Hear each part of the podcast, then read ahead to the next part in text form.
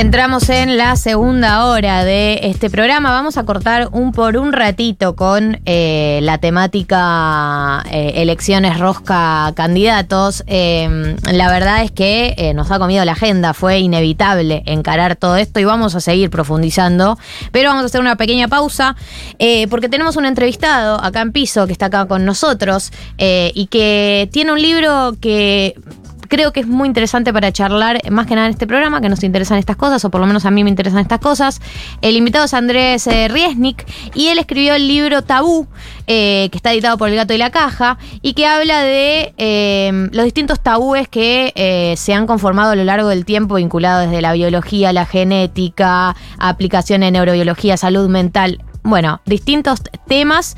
Eh, vos, eh, Andrés, entiendo que sos doctor en física, sos investigador de CONICET, sos una persona autorizada para hablar de estas cosas. Bienvenido, primero de todo. ¿Qué tal? Gracias. Eh, gracias, un gusto, gracias por la invitación. Eh, y bueno, creo que para hablar de estas cosas igual todos estamos un poco autorizados porque son temas que querramos o no tenemos que tratar porque tomamos decisiones todo el tiempo en el día a día y las tomamos basadas en los razonamientos que hacemos sobre lo que está bien y lo que está mal. Claro. La moral. los demás. A la moral, que lamentablemente es una palabra que creo yo tiene mala fama entre los círculos en los que yo me muevo, que por tratar de hacer una generalización, que siempre toda generalización está mal, pero diría que es un círculo progresista, académico, universitario. Yo nací en una familia universitaria, toda mi vida estuve en el ambiente universitario. El ambiente universitario es de izquierda, progresista, y en general... Y yo me considero una persona izquierda y progresista, si me obligas a definirme, si no me gusta la definición, pero si me decís, ya, tenés que definirte, Claro. sí, qué sé yo, me parece que Rápido. rápido. Y bueno, sí, más para ese lado. Eh, pero en nuestros ambientes la palabra moral eh, está bastante bastardeada y muchas veces uno escucha decir no es un problema moral, es un problema político, por ejemplo. Claro. Y yo soy medio defensor de que no, es un problema moral y político, las dos cosas, pero no es que es uno u otra. Porque Mm. me parece que si no, te embarramos un poco la conversación con las personas. O sea, decir eso está bien, pero es más para enamorar a tu tropa que para tratar de tener un debate constructivo con alguien que no piensa como vos. Co- como, como qué caso, en- como en qué caso aparece ese tipo de frases. Ese ¿En qué tipo de debates? frase. Bueno, yo lo vi muy claramente en el problema del aborto. Claro. Ahí fue lo más. No es un problema de moral, es un problema de salud pública, decían muchos. Que está bien, sí, sí, es un problema de salud pública, por supuesto, claro, claro. Pero también es mo- moral. Y Claro. yo. La verdad es que yo he convencido a personas que estaban en contra de la interrupción volun- voluntaria del embarazo y las logré convencer de que por lo menos hasta el tercer mes no está mal. Digamos Claro, que sea posible. moralmente- Pero yo lo aceptaba y decía, está bien, no estoy de acuerdo con vos. Es, es un problema moral. Charlémoslo como problema moral. Como, y moral definida como lo que podemos decir sobre lo que está bien o mal en, en relación al comportamiento con los demás. ¿No? Porque de última instancia es eso también, digamos, eh, y, y- y no hay que negarlo. Y me parece que si lo encaras de esa forma tenés más chances de, de convencer a esas personas. Por supuesto, yo todo esto lo digo con mucha humildad y sabiendo que me puedo estar equivocando porque hubo una generación entera o varias generaciones de mujeres que lucharon por, por el aborto y lo conquistaron y, y yo no estaba en esa pelea y, y- y Pero trato más de aprender. unos pares. Pero claro, en mi experiencia personal, y por eso es un libro que, que relata más mi perspectiva personal, sabiendo que me puedo equivocar, pero en mi experiencia personal, si vos usás el pero, esto es un consejo que una vez le di a un amigo hace muchos años atrás y él eh, me, me lo tomó y hasta el día de hoy me lo agradece, porque él siempre hablaba conmigo y me decía, no, no, pero no sé qué. Y yo no estaba, y yo no estaba, cuando, como él decía, no, no, pero, yo trataba de encontrar qué es lo que yo estaba diciendo mal. Y en realidad yo le dije, para, me parece cuando decís no, no, pero tendrías que decir, sí, sí, además. Claro. él, él estaba como ansioso. Nosotros tenemos a, creo que tal vez porque los argentinos somos discutidores. Hay pero- gente, hay gente que tiene el no no, El no- eh, claro, que tiene- responde exacto. automáticamente con el no no no. No, no, no, pero, exacto. Y lo- está como Incluso si está automatizado. Yo uso mucho el el además. Claro, yo, pero, mucho, mucho. o- yo sos le- por la positiva. Sí, sí, como. Pero aparte, se lo, se lo aconsejo a los oyentes. Piensen cada vez que ustedes dicen no, no, pero. Piensen si no cabería ahí un sí, sí, además. Claro. Porque, y en este caso que estamos, eh, volviendo al caso que estamos hablando, para mí, cuando dicen es un problema, eh, eh, es, es un problema de salud pública, es un problema político, es una pelea que venimos dando, que tiene que ver con la ideología, que tiene que ver con, con- con las peleas que damos en, en- en el terreno político, digo, sí, sí, claro. Y además, y es un tema moral. Claro, y además es un tema moral. Y, y- y- y eso hago también con las personas que me dicen, es un problema moral. Yo digo, sí, sí, es un problema moral, pero también es un problema, también es un problema político. Claro, hay, eh, hablando de esto, pensaba en la discusión que hubo hace algunas semanas sobre la venta de órganos, que es parte de, de la agenda Bueno, de, Javier claro, Milei. claro. Y digo, si lo abordamos desde lo racional económico, Mm. eh, podría llegar a tener algo de sentido político vender Sí. órganos, porque hay gente que necesita plata y, y el Sí. mercado existe como tal. Ahora, moralmente todos estaríamos en contra. ¿Todos bueno, estaríamos? claro. Bueno, Todos estaríamos en por eso está aquí el señor. No, bueno, pero por eso está bueno el ejemplo. Y a mí me vino el aborto porque cuando yo escribí el libro estaba un poco incendiado por ese debate. Pero por supuesto, el libro después habla de investigación con células embrionarias. No está el tema de venta ahora, no, todavía no está en la agenda. Eh, pero me parece interesante y me parece que sí, que está bien dar ese debate. eh, y que ahí, claro, ahí es lo que vos decís, no había, no había pensado eso. Para la izquierda y el progresismo, eso es claramente un problema moral también. Mm. ¿No? No es solo Eh, político, claro. claro. Y Claro, Milei te lo ¿cómo pone más en términos eso, como Economistas, económicos. Sí, hay un sí. mercado, hay. Igual yo pienso que se equivoca, económic- económicamente tampoco funciona. O sea, también está- yo creo que está moralmente mal, pero moralmente mal porque también, y acá tiene que ver con que cómo tomamos decisiones morales y qué razonamientos morales son válidos. Eh, creo que la moral tiene que... Algunas cosas en las que todos nos podemos poner de acuerdo es que eh, la moral tiene que ser basada en razonamientos y evidencias sobre el mundo, no vale citar libros sagrados, o sea, sí, pues, si querés como, como inspiración o, o como reflexión, pero no vale decir que algo es- está bien porque lo hizo un libro sagrado. Claro. Yo, yo en mi libro tengo un poema de mi abuelo, de mi abuela, que, era una poe- que, que escribió un libro de poesías que a mí me encanta y que tiene un poema llamado No matarás, que a mí me encanta. Pero no puedo decir que el no matarás es una. Dale, te agradezco para un mate, sí. Sí, claro Eh, no sí. puedo decir que el, que, la, que, que el no matarás es una verdad absoluta porque lo dijo mi abuela. ¿No? Entonces, es- creo que podemos estar todos de acuerdo en esto, en que la moral tiene que ser secular, en el sentido de que tiene que ser basada en razonamientos y evidencias. Eh, y hay ciertos principios, como el principio de igualdad, que creo que todos aceptamos. Creo que hay- podemos buscar ciertos principios morales que todos vamos a aceptar si razonamos lo suficiente sobre esos principios morales. Vos decís, eh, no sé, desde el no ma- eso, no, no, ma- no, no está bueno ejemplo, matar. Sí, el no matar No ni siquiera es absoluto. San Martín mató y mató con mucha belleza, se quiere, y muy bien, pero. Claro, es- ese pero, matar pero ni sí. siquiera Ese ese, claro, ese matar sí. Pero sí, por ejemplo, el, su- el- la- el torturar por placer está mal. Sí. ¿No? Por ejemplo, creo Sí, que sí, eso todos por- lo aceptamos. O el principio de Incluso igualdad. mi ley, creo. Sí, inclusive, sí, sí, claro, claro, claro. O el principio de igualdad, el principio de que a pesar de que somos diferentes, nuestros intereses deben ser considerados por igual. Entonces creo que hay algunos razonamientos que todos aceptaríamos y que pueden ser utilizados como base para pensar sobre temas morales como la venta de órganos. Pero para, caso- pero esos sí. están realmente basados en evidencia científica. Creo que son más consensos. Incluso creo que algunos de esos consensos sí vienen. No sé, estoy eh, en vivo. No, Mm. algunos de esos consensos lo voy a plantear como pregunta y no como afirmación. Eh, algunos de esos consensos no vienen de la Biblia, literalmente de los diez mandamientos, por ejemplo. Bueno, no sé si vienen de la Biblia. Sí, sí que la Biblia contribuyó al debate, sin lugar a dudas, pero creo que las verdades que aceptamos como verdades morales tienen que ver con cómo razonamos acerca del mundo y cómo podemos llegar a principios en los cuales todos estamos de acuerdo. En este sentido, yo creo que las verdades morales existen y son en algún punto parecidas a las verdades matemáticas. En el sentido de que Me sorprende que digas esto Sí. porque siento que la moral está tipo en la vereda de enfrente que la matemática. Siento, yo siempre Sí, sentí que sí, iban por eh, carriles muy distintos Ciencia y que la espíritu, como ciencia. una cosa- Claro, como que la moral es- tiene mucho más que ver con una visión de mundo y una visión de mundo que Sí, es que por eso, es que para mí esa es un poco la visión que nosotros, que está en el zeitgeist, en el espíritu de nuestra época y nuestros ambientes progres, progresistas, digamos, que es un poco una visión, que creo que muchos no lo saben, pero yo creo que es tomada fundamentalmente de un autor muy leído en la Academia Ar- Argentina, que es un biólogo evolu- evolutivo llamado Stephen Jay Gould, que escribió un libro llamado Pilares del Tiempo, muy citado en estos debates, donde él dice él desarrolla la teoría que hoy en día se llama la teoría de los hemisferios no interferentes, que es la teoría de que la ciencia habla de la verdad y la moral habla de. mm, de- y la iglesia habla. y las religiones hablan de la moral. O sea que la moral y la verdad son cosas, son hemisferios no interferentes. Claro. La verdad la estudiamos científicamente y la moral la estudiamos con creencias, por- como las creencias religiosas. Y entonces. o creencias como que hay- en hay- general. Sí, y él tiene, y él, y creo que la mayor parte de las personas acepta esto, en nuestros ambientes, digo, eh, y yo no estoy muy de acuerdo con esto. Yo pienso que, que pueden ex- que, que ceder el debate de lo que está bien y lo que está mal hacer a la iglesia es hacer una concesión que no corresponde. Creo que tenemos que llegar a tratar de, llegar a acuerdos que se basen en razonamientos y evidencias sobre el mundo. Y creo que esos acuerdos basados en razonamientos y evidencias pueden llegar a buen puerto. Es en ese sentido creo que soy optimista. Porque hay ciertas verdades morales que nos van a parecer bien a todos, como existen ciertas verdades matemáticas que nos parecen bien a todos. Eh, en- por ejemplo, el hecho de que uno más uno es dos Hmm. no es algo que se demuestre. Se acepta en matemáticas, es como un axioma de la matemática. Y todos aceptamos. ¿Y por qué lo aceptamos? Bueno, porque es razonable, porque uno más uno es dos, qué sé yo, es razonable. Y, y- lo acepto. O hay otro principio matemático que es, para darte otra, otro ejemplo, hay una forma de probar verdades matemáticas que se llama prueba por inducción, que es la siguiente. Yo quiero mostrar que algo es verdad para todos los números enteros, para 1, 2, 3, 4, 5. Entonces, yo puedo probar que es verdad para el número 1, que esa afirmación se cumple para el número 1 y que además puedo, puedo probar que si esa afirmación se cumple para un número n, si es válida para un número n, también es válida para n más 1. ¿Se entiende? Yo pruebo que hay una afirmación matemática que si es verdad, si se aplica a un número, se aplica para el siguiente, Sí. para ese número más 1. Si pruebo que eso es verdad, si, si eso lo pruebo y pruebo que es verdad para uno, entonces puedo decir que los probé para todos los números. Si, si, si probé que es verdad para uno y probé que si es verdad para uno es para dos y si es para Bueno, ¿aceptamos que eso es una forma de probar verdades matemáticas, teoremas matemáticos? Sí, se acepta. En la, se acepta en la, en la matemática, se acepta y, y es, se, se, se usan los papers.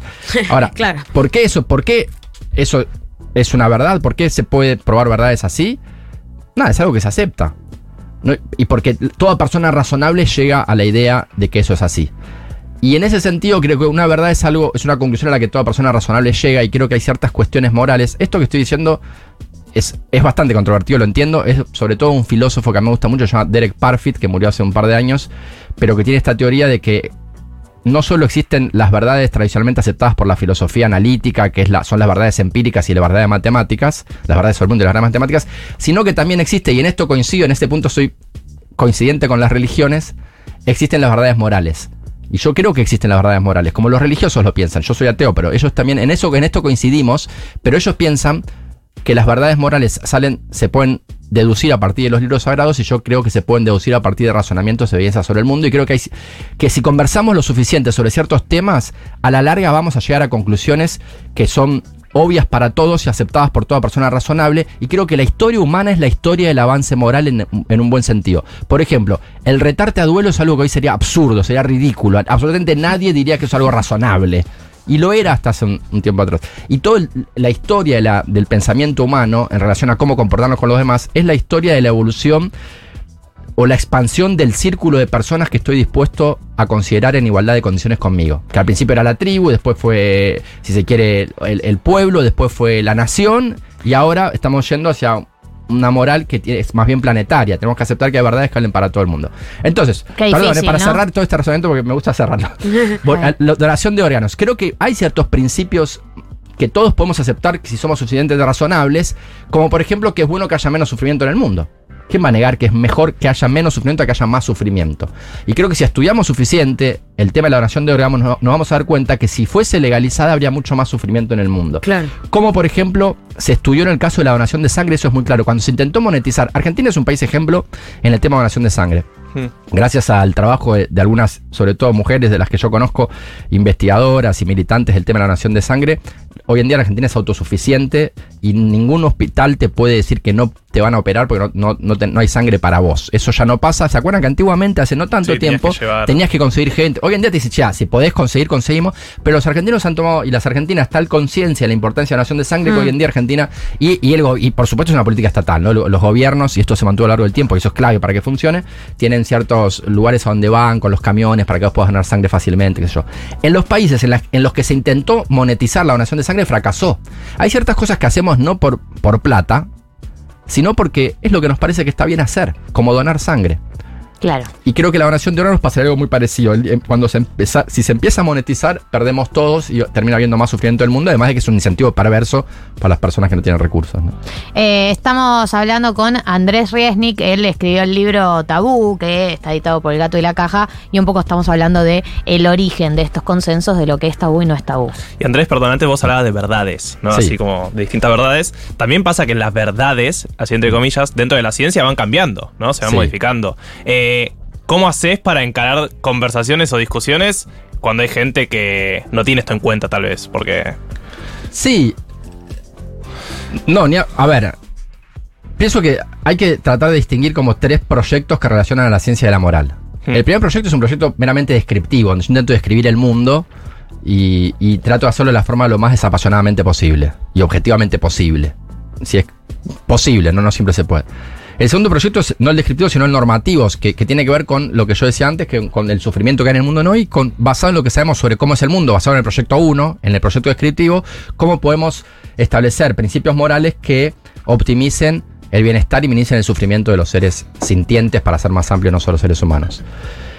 Y ese es un proyecto, se llamaría proyecto normativo, tratar de entender científicamente cómo es la mejor, cómo formar mejores sociedades. Y el tercer proyecto es el proyecto persuasivo, que es entendiendo el proyecto descriptivo y el normativo, entendiendo cómo somos y cómo queremos regir nuestras sociedades, entender, tratar de entender mejor cómo hacer para que las personas se convenzan de que eso es lo que tenemos que hacer. Y ahí es un poco lo que decimos, ¿cómo hacemos parar los debates? Y eso es ¿Cómo un tema que a mí me apasiona mucho, sobre todo porque me- eh, dentro de la ciencia me especialicé en, en neurociencia del aprendizaje y de la toma de decisiones. Y hoy en día están pasando cosas increíbles como el- la enorme explosión de personas que creen en teorías conspiranoicas. Claro. ¿No?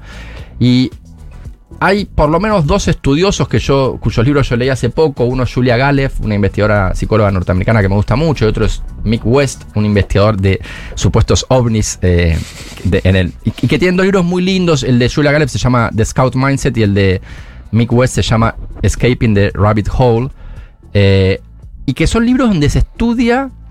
No sé si esta es la respuesta que vos querías, porque acá estoy eh, eh, eh, yendo específicamente a los conspiranoicos, ¿no? sí, sí, pero Tal- tal pensaba en eso, pensaba Ah, cómo ok. discutir con esa gente. Con esa gente, claro, bueno, por eso, mira, te voy a decir algo. Para, primero, ¿saben ustedes, estos libros lo estudian bien, ¿saben ustedes cómo es que una persona se mete a creer que la Tierra es plana? Sé que O sea, hay, hay un de- patrón que se repite siempre. Sé que hay un- que hubo un estudio que mostraba que había un porcentaje alto que lo había sacado de videos de YouTube. Exacto, eso, esa es la respuesta correcta. Es, sistem- es siempre, Bien, siempre es eso. favor, qué Científica. No, no, es que es eso. Vos analizás su discurso y sabés de qué video de YouTube sacó cada frase. Y siempre es así. Y el algoritmo de YouTube, tal vez no inconscientemente, sino como no codiado a propósito por los dueños de YouTube, digámoslo así, sino como comportamiento emergente, el algoritmo de YouTube aprendió que yo no puedo mostrarte un video muy delirante al principio, Claro. a las 8 de la noche, pero se da cuenta que cómo engancharte mostrando videos que son cada vez un poquito más delirantes. El camino, después- es- el camino al delirio. Exacto, sí, y que después de ocho horas de conmorfarte videos terminas creyendo que la Tierra es plana. Y eso es sistemáticamente el camino de todos los que entraron en la teoría conspiranoica. Es un video de YouTube atrás de otro. Son a veces noches enteras de video de YouTube hasta que terminan convencidos de una teoría conspiranoica. Y lo interesante es estudiar cómo es que salen las, las personas que alguna vez fueron conspiranoicas, cómo salen de la conspiración. ¿Y ¿Y pero qué se- es medio secta? Las ¿Y la, tierra, ¿Y la, la Tierra es plana? creer en esa teoría, digo?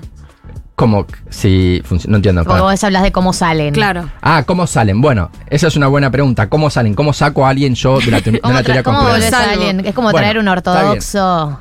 Claro, bueno, sí. Exacto. te, te metiste en una. Sí. temita, claro. Decí que sos sí. judía.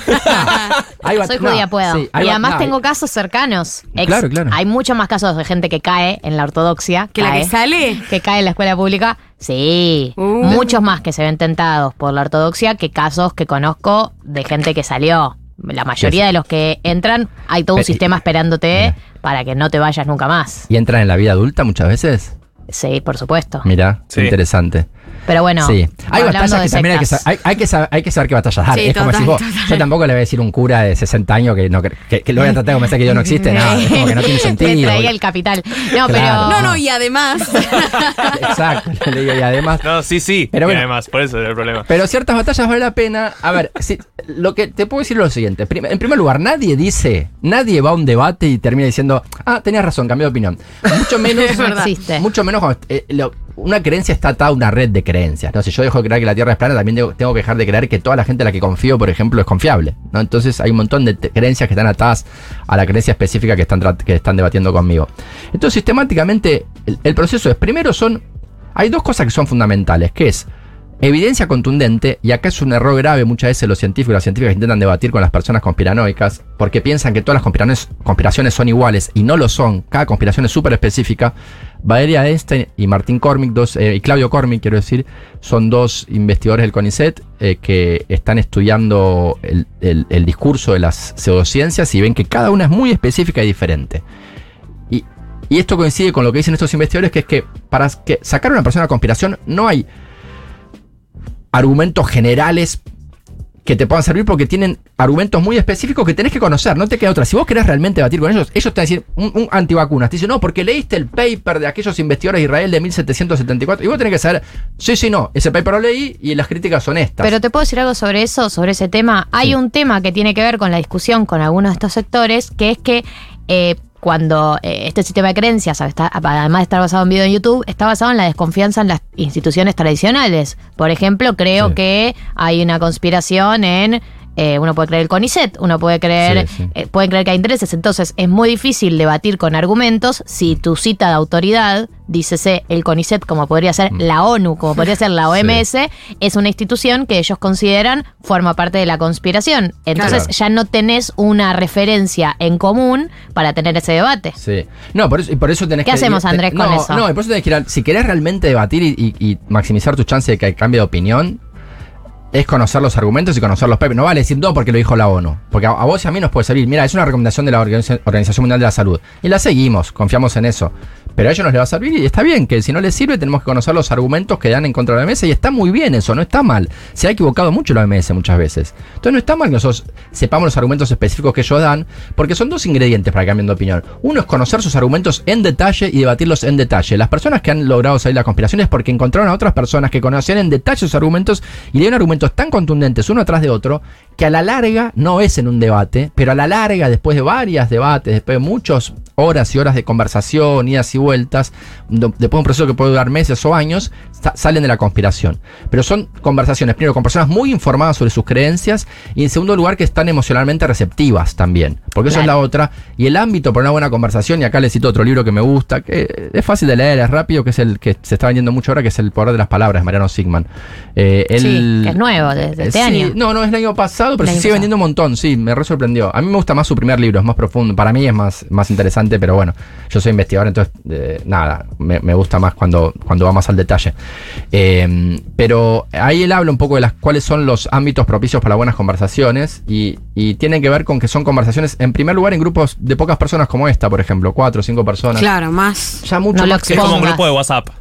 Cuando es Claro. 3, 4, De- perfecto. No, y el mano a mano también debe ser. El mano a mano es buenísimo. Ah, No, no, ¿mejor? no. Es como No, tú cuando mano en la pareja ser- te dicen, no tengas la discusión cuando están peleando, no le plantees cuando están enojados, agarralo un día que esté bien, que esté bien. Ah, no, ni hablar, Hay que agarrarlo palpable a la persona, Sí, ni hablar. permeable. que- claro, esa es la parte de estar emocionalmente receptivo. No, no, no, depende. Por eso, para mí son. Tenés que conocer sus argumentos y estar emocionalmente receptivo, tanto vos como saber que él lo está, como para escuchar los argumentos. No para que cambie de opinión, porque no va a cambiar de opinión enseguida. Pero como para que escuche tus argumentos. Y de a poquito es probable que pueda salir de la conspiración después de mucho después De muchos argumentos, de a poquito. Hay un momento de un clic, sí, que dicen, bueno, yo ya no puedo seguir creyendo en esto. En general, cuando ves los reportes, ellos te cuentan cómo salieron de la conspiración. Hubo un clic en algún momento, pero fue después de muchos meses o años de charlar con personas razonables y que estaban emocionalmente receptivos a escucharlos a ellos también. Claro, no los claro. trataban como locos, delirantes, sino que los trataban como seres humanos con los que querían tener una conversación constructiva. Y me parece que ese es el camino a seguir. De hecho, lo estamos estudiando ahora en la Universidad Torcuato de Itela eh, con el grupo de Joaquín Navajas. Ellos consiguieron un, un grant, un, un- un financiamiento para del, del Vaccine Confidence Fund, que es, que es como un- una, es una ONG en Europa para que financia grupos de investigación que quieren entender un poco esto de los movimientos antivacunas. Hmm. Eh, y junto con, como les decía, Valeria Elstein y Claudio Cormick, estamos empezando a hacer estudios tratando de entender esto, cómo logramos mejores políticas públicas para convencer a más gente de que se vacune. Y creo que el camino va un poco por acá, con, que tiene que ver con cómo... Un, poco lo que decías vos, también lo de ojo, porque la ciencia se equivocó y es verdad, y asumir esas cosas. O sea, no, no empieza primero por no tratarlos como boludos o como boludas. Uno se pone muy Como- positivista. Yo me puse muy Sí. positivista en la época del antivacunismo, algo que no pensé que iba a hacer nunca, que es tipo, la ciencia, confía en la ciencia, la ciencia. Claro. Y eh, uno termina en un lugar que tampoco uno lo siente orgánico, porque eh, no, no, no es que yo me considero una, una persona positivista, pero Mm. Eh, un poco como que quedabas en ese lugar porque del otro lado decías, bueno, siento que in- involucionamos un montón con respecto a algunos debates que pensé que estaban saldados. Sí, sí, Por eso el optimismo No. que vos decís, vos Mm. decías al principio algo de esto de que estamos yendo hacia un lugar mejor, como de que van, se va avanzando en ciertas conversaciones morales. Sí. A mí no me da, perdón que te lo diga, Sí. Andrés, pero a mí no me da esa sensación No, en los no, tiempos no. históricos que nos toca vivir. No, no, me da la sensación contraria, No, de no, si yo no estoy optimista en relación en al futuro de la humanidad como, eh, como, Ah, como en general, ¿eh? No, no, yo también, es más, estoy más preocupado que optimista. Pero sí soy optimista en relación a la posibilidad de charlar uno a uno y que las personas cambien de opinión, en ese sentido. Pero es verdad que como una humanidad estamos complicados, eso sin duda. es, no, eh, y, y- y creo que por eso también es interesante este tipo de conversaciones. Por si, si tenemos alguna chance de, no extinguirnos, eh, creo que tiene que ver con que podamos tener conversaciones más saludables y llegar a conclusiones que, que puedan parecer razonables para todos. Eh, y, y en buena parte por eso escribí Tabú también, porque era un poco mi, mi- fue casi como un grito de, de decir, che, charlemos de forma razonable y constructiva sobre estos temas, eh, porque eso, siento que no nos queda tanto tiempo para seguir charlando en buena medida. Eh, Es tabú el libro, eh, es Andrés Riesnik el entrevistado, eh, lo pueden encontrar en El Gato y la Caja, el libro está editado por los amigos del Gato y la Caja, gente que respetamos mucho eh, intelectualmente y desde todos los puntos de vista. Muchas gracias Andrés. no, gracias a ustedes por la invitación, un gusto y muy linda la conversación. Gracias, eh. Bueno, gracias por venir. Eh, tabú es el libro, lo pueden buscar eh, por internet. ¿En librerías está también? Sabes que no estoy seguro, porque creo que el gato y la caja es medio independiente. Sí. Pero ahora vi que hicieron Bueno, algunos convenios con en algunas librerías está. Pero Entren a la si página no- del Gato y la Caja sí, y el gato ahí- y la caja está, está bueno. Y, Ahí se pueden enterar. Sí. Gracias Andrés. No, a ustedes, Vamos a una pausa y volvemos.